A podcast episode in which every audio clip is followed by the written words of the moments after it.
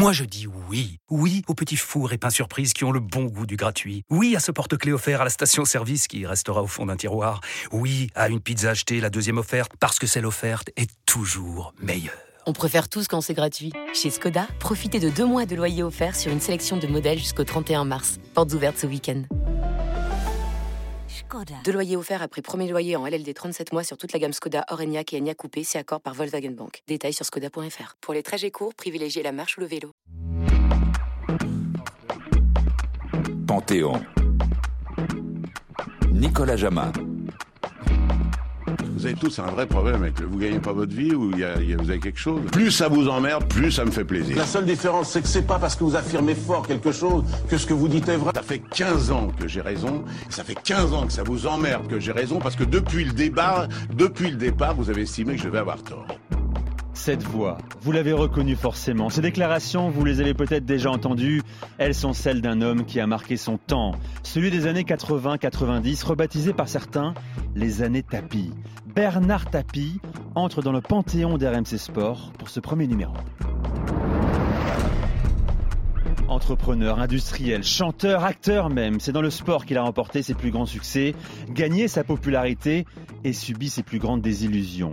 Alors on va vous raconter Tapi le sportif, le chef d'une équipe cycliste montée à coups de millions pour arriver au sommet, le patron d'une équipe de football à jamais associé à sa gueule, à sa gouaille et à ce titre de champion d'Europe.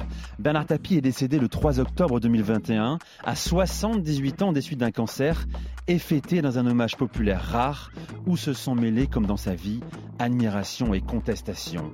De tout temps, les Français ont préféré les voleurs aux gendarmes, les cancres au premier de la classe, écrit Yann auteur d'une biographie sur Tapi. Il sera notre invité dans la deuxième partie. Bienvenue dans Panthéon, le nouveau podcast d'RMC. Tapi, un homme prêt à tout pour réussir sa vie. Nous sommes en 1983, Bernard Tapie est l'industriel le plus prolifique de France. 49 entreprises, chiffre d'affaires annuel 5 milliards de francs, une méthode toujours la même, racheter des entreprises à l'agonie pour un franc symbolique et les revendre plusieurs dizaines de millions de francs quelques années plus tard. C'est ainsi qu'il va entrer dans le sport. Tapi vient de mettre la main sur l'entreprise Look, spécialisée dans les fixations de ski. La marque est en perte de vitesse, mais l'entrepreneur a une idée, racheter un brevet à deux inventeurs français. Ils ont créé les premières pédales de vélo à fixation automatique, une révolution. Pour vendre son produit, Tapi a une autre idée, recruter un quadruple vainqueur du Tour de France, lui aussi en perte de vitesse, Bernard Hinault. La rencontre avec Bernard Tapie, donc on arrive avec toute l'équipe, les structures, tout était bien monté, le budget. Il dit, je ne veux pas savoir combien ça me coûte, si on fait affaire. Ce qui m'intéresse chez toi, c'est la technique. Je viens de racheter une société qui s'appelle Loop, qui fabrique des fixations de ski, qui travaille deux, trois mois, quatre mois dans l'année, et, après, il n'y a, plus- rien. Et le complément du ski, c'est le vélo. Il dit, alors, si tu me fais une pédale automatique, je sais. D'accord, je vais te la faire. Tapi rentre comme un bulldozer dans le peloton. Il crée une formation qui va bouleverser le cyclisme de l'époque. L'équipe s'appellera La Vie Claire, du nom de sa chaîne de magasins d'alimentation. Il multiplie par 5 ou par 10 les salaires des coureurs, n'a qu'un seul objectif, gagner le Tour de France rapidement et plusieurs fois. Mais un leader ne suffit pas, Tapi en veut deux. Quelques mois avant la grande boucle, il entre en contact avec un jeune Américain récemment sacré champion du monde sur route. Il n'a que 22 ans, son nom, Greg Lemon. Pour le séduire, Tapi envoie une jeune femme à moto à l'hôtel du champion. La suite, c'est l'Américain qui la raconte. Je suis monté sur la moto, les filles en cuir. On arrivé dans un hôtel, c'était au- au-dessus de, de la Toise, et puis euh, je suis suivi la femme. Euh, On a monté deux, étages, et j'ouvre la porte. Il y avait Bernard Tapie, Bernard Hinault, peut-être un autre, un autre mec. Et euh, Tapie, la première chose il a dit, euh, il a montré le pédale, look, il disait, est-ce que tu veux gagner? Would you like to make more money than you ever imagined? Veux-tu gagner plus d'argent que tu ne l'as jamais imaginé Lemon est est convaincu, le contrat est faramineux, 1 million de dollars et 1 dollar par pédale look vendu dans le monde. Lemon dira plus tard qu'il n'a jamais vu les dollars des pédales. Autour d'Inoé et de Lemon, Tapi recrute des lieutenants, parmi eux le français Philippe Leleu, 23 ans à l'époque, vainqueur d'une étape sur le Tour 83. Il se souvient de sa première rencontre avec son nouveau patron. Lors de la présentation de, de l'équipe La Vie Claire en 84, pour faire un peu plus différent des, des autres équipes euh, traditionnelles qu'on avait connues, euh, la présentation avait eu lieu au Crazy Horse. Donc euh, autant dire que pour nous c'était quelque chose de nouveau. Tout de suite, euh, c'est quelqu'un qui s'impose en fait. euh, donc quand il parle, euh, on a tendance à, à l'écouter. Après, si on n'est pas d'accord, euh, en tout cas, il met le doute dans, l'esprit. Quand on sort d'une réunion euh, avec Bernard, euh, tout le monde était remonté. Tout le monde avait envie d'aller au charbon. L'aventure de la vie claire est donc lancée. La première saison est un échec, la deuxième un succès. Hino remporte son cinquième Tour de France, rejoint Anctil et Merckx. En 1986, Lemon s'impose à son tour, consécration ultime pour Tapi, quand ces deux stars, ce 21 juillet 1986, terminent ensemble main dans la main au sommet de l'Alpe d'Huez. J'y ai pensé tout à l'heure. Je me demande si ça va pas se terminer comme ça. C'est extraordinaire quand même. Ah, c'est magnifique. Et il est content, le père Bernard. Il est content. Premier, Bernard Hinault à une longueur. Parlons pas de longueur, on va dire ensemble. Hein. Greg Lemon, porteur du maillot jaune. 1986, l'apogée des années tapis dans le vélo, le début de la fin aussi. Hino prend sa retraite. Lemon est victime d'un grave accident de chasse. Luke devient le leader mondial de la pédale automatique. L'affaire est un succès, mais Tapi a trouvé un autre jouet, une nouvelle ambition.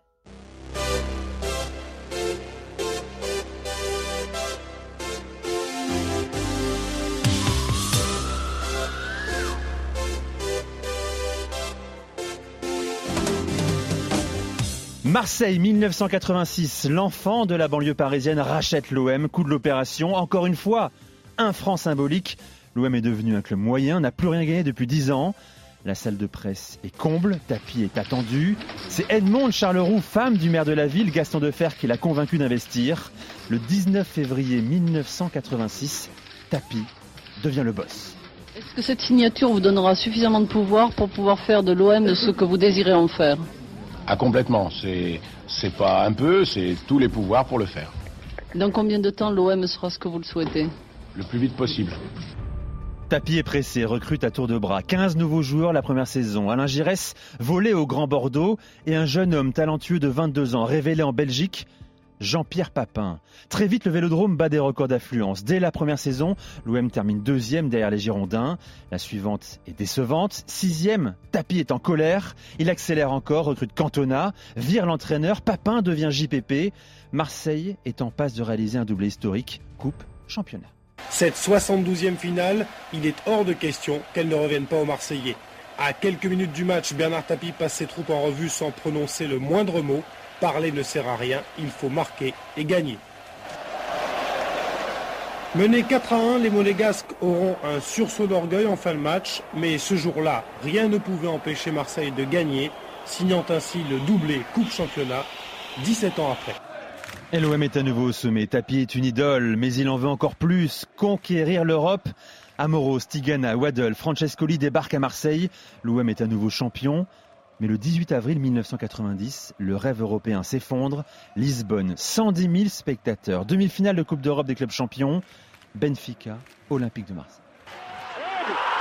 Et but But But réussi par euh, Vata Oh, il le met de la main Il le met de la main Il le met du bras Il met ce but de la main droite Parce que Van Langenhove n'a pas vu ou n'a pas voulu voir main de Vata qui a marqué ce but de la 82e minute. Faut pas me la faire trop longtemps. Sur le plan du recrutement et de la manière de manager un club, je pense que ça, j'avais su faire. Manager l'environnement de Coupe d'Europe, j'avais pas compris. Je vous promets que j'ai compris. Ça se reproduira plus jamais. Et on ne lui refera plus. Trois ans plus tard, après un passage express au sein du gouvernement Bérégovois, Tapi va enfin toucher son but ultime, 26 mai 1993. Stade olympique de Munich, l'OM défie le Grand Milan AC en finale de Coupe d'Europe. Boli dans l'axe, Marcel de Sagny au second poteau. Et but But, but de Boli But de Basile Boli sur ce corner Eh bien, c'est le moment idéal. Basile Quel coup Boli. de tête de Basile Monsieur Rotlisberger regarde son chrono. Et c'est fini L'Olympique de Marseille a remporté la Coupe d'Europe des clubs champions C'est stupide parce qu'on ne devrait pas se mettre dans cet état, mais, mais tant pis, on ne va pas faire semblant. C'est génial. Vous l'aviez senti, euh, vous êtes arrivé lundi et vous saviez que votre équipe de Marseille allait la gagner. On a tout fait pour, mais on avait peur de décevoir. Parce qu'au fur et à mesure que le temps passait, on sentait que les gens nous, nous sentaient favoris. On avait tellement peur qu'ils soient déçus. La plus grande émotion de sa carrière, de sa vie même, dira plus tard Bernard Tapie. À jamais le premier, à jamais les premiers. L'OM est encore aujourd'hui le seul club français à avoir remporté la plus prestigieuse des Coupes d'Europe. 28 ans plus tard, Stade Vélodrome, 7 octobre 2021, les supporters n'ont pas oublié. Le Vélodrome lui rend un dernier hommage. Le boss, c'est toujours Tapie. Tapie, c'est quand même quelqu'un à l'OM il laissera toujours sa marque. C'est grâce à lui qu'on a la Ligue des Champions. On lui sera jamais reconnaissant et c'est grâce à lui qu'on peut dire maintenant à jamais les premiers. Au-delà de l'étoile, il restera la ferveur sur le terrain. Il a récupéré un club qui avait besoin de la flamme. Il a ravivé cette flamme. Et c'est ça aujourd'hui. Cette flamme jamais s'éteindra. Il sera toujours avec nous d'abord. Même si ce soir bah, on a fêté son départ, il sera toujours dans nos cœurs. C'est à jamais notre boss. Réussir sa vie, c'est traverser un océan sans savoir pourquoi ni pour qui. À l'aventure tout simplement, c'est d'être un président bien n'importe qui et de prendre le temps d'aider un ami. C'est de gagner en bourse comme on jouait au et de finir sa course le soir en famille, réussir sa vie. Réussir sa vie, vous aurez reconnu bien sûr la voix de Bernard Tapie, interprète d'une chanson écrite par un certain Didier Barbelivien, c'était en 1985. Bonjour Yann Amel. Bonjour. Merci d'être avec nous dans ce premier numéro de, de Panthéon, euh, le nouveau podcast d'RMC. Vous êtes l'auteur de deux ouvrages euh, sur Bernard Tapie, Notre ami Bernard Tapie en 2015 et C'était Bernard Tapie aux éditions L'Archipel, qui sortira d'ailleurs dans les, dans les prochains jours. On va évoquer avec vous dans un instant, bien sûr, la fin plus que chaotique de l'aventure marseillaise de Tapie. Mais d'abord, une première question. Qu'est-ce qui vous a intéressé dans ce personnage euh, pour écrire deux livres sur lui?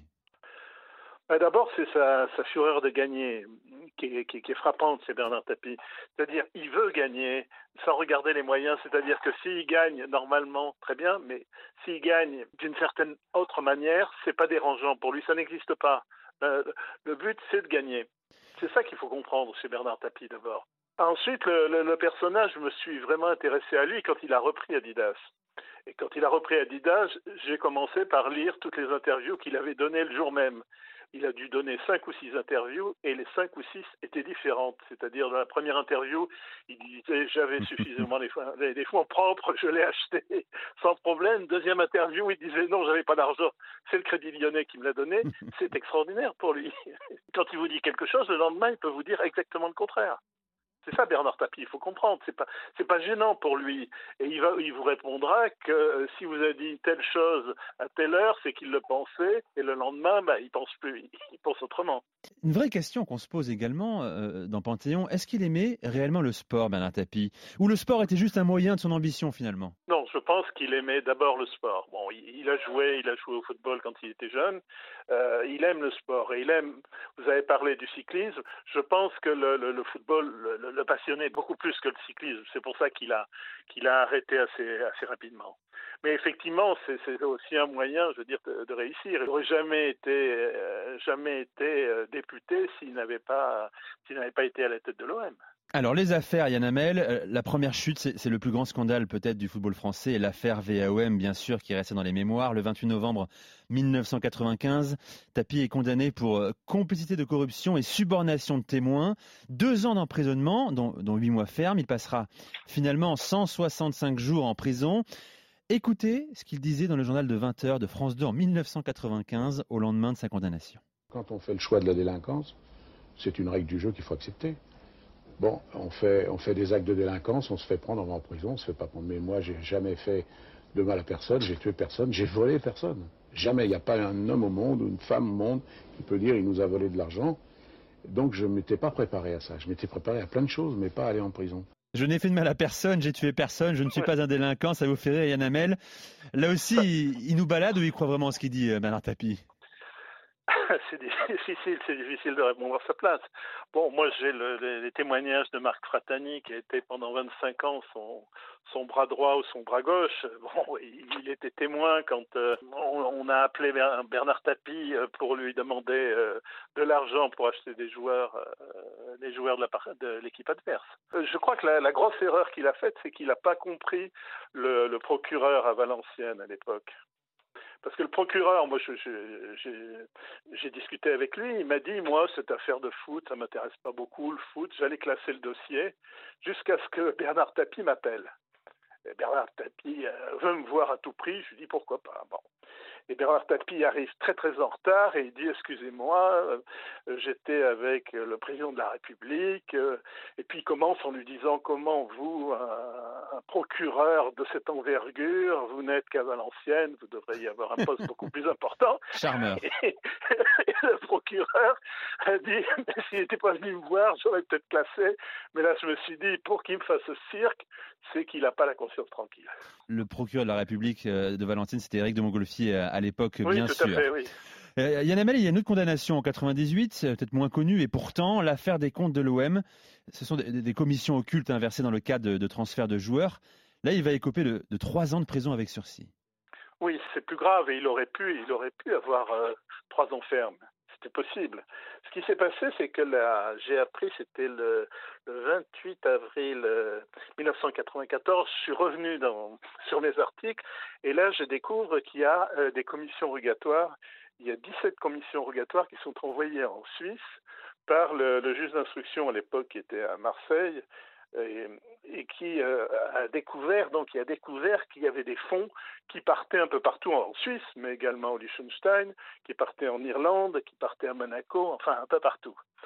Et à quoi servait cet argent? Mais il servait par exemple à payer un, grec qui s'appelait Spiros Karagiorgis, et on lui demandait, on lui versait euh, 450 000 francs suisses, donc ça faisait à peu près 1,8 million à l'époque, pour donner des renseignements sur l'identité des arbitres. En fait, bon, si on ne pouvait pas gagner, si on pouvait pas gagner, euh, on va dire normalement, pour Tapi, ça ne posait pas de problème d'essayer de gagner différemment, c'est-à-dire de savoir si tel arbitre était corruptible, si tel arbitre aimait les femmes ou les hommes, s'il aimait l'argent, ainsi de suite. Voilà, c'est ça. C'était ça, Tapi. C'était ça, Tapi. Alors, toute sa vie, on le sait, a été rythmée par les succès dans les affaires, mais aussi par les affaires judiciaires.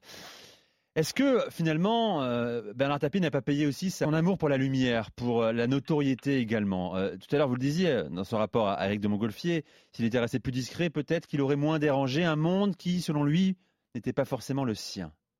Oui, c'est ça, fureur de vivre, à mon avis, qui a qui choquait, qui choquait beaucoup de monde. Parce que là, il a montré, il montrait ses sous. Euh, en général, il faut être discret. Euh, quand vous êtes en Suisse, euh, vous n'achetez pas une voiture de sport. Vous achetez une bonne, bonne voiture, mais pas une voiture de sport. Il ne faut pas montrer que vous avez gagné trop de sous. Lui, au contraire, il a toujours montré qu'il a gagné. Et il a toujours répété, je suis homme d'affaires pour gagner beaucoup, beaucoup d'argent. Et là, ça choque. Est-ce que vous diriez que Bernard Tapie était un, un homme de son époque ou qu'il est un homme qui a fait son époque? Ben, J'ai envie de dire les deux c'était un homme de son époque euh, dans la mesure où les, socialistes sont arrivés, quand ils sont arrivés en 1980, ils parlaient presque, de la lutte des classes. Et puis, en fin du premier septennat de, Mitterrand, euh, au contraire, ils étaient là à dire mais nous ne sommes pas contre les hommes d'affaires, au contraire. Et c'est là que Tapi a été très important, à montrer que le, socialisme était devenu de la social-démocratie. Yann Amel, est-ce qu'il pourrait y avoir encore un tapis dans le sport aujourd'hui? Honnêtement, je vois personne euh, qui lui ressemble de, de, près ou de loin. Je vois pas quelqu'un euh, euh, se lancer dans le cyclisme avec autant de succès dans le football ensuite. Je, je suis certain qu'il se serait lancé dans le basket, il aurait gagné, ou, ou dans la natation. Ou dans le handball, qu'il a pratiqué également dans sa jeunesse d'ailleurs. Ou dans le handball, oui, tout à fait. C'est ça, tapis, tapis l'important c'était de gagner. Et donc il fallait gagner, on regardait pas les moyens. Pour, pour définir tapis, c'est ça triche, c'est pas grave.